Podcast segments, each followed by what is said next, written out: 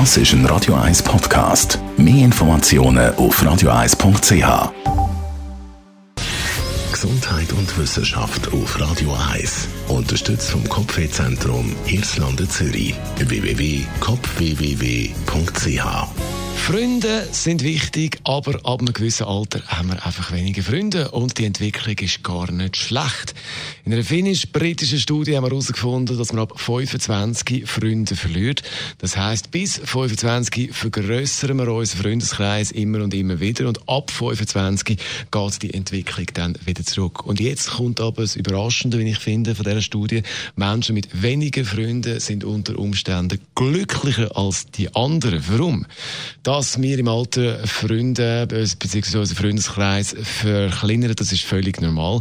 Es zeigt, dass wir im Alter ein bisschen weiser werden, unsere persönlichen Präferenzen bzw. unser persönliches Glück suchen.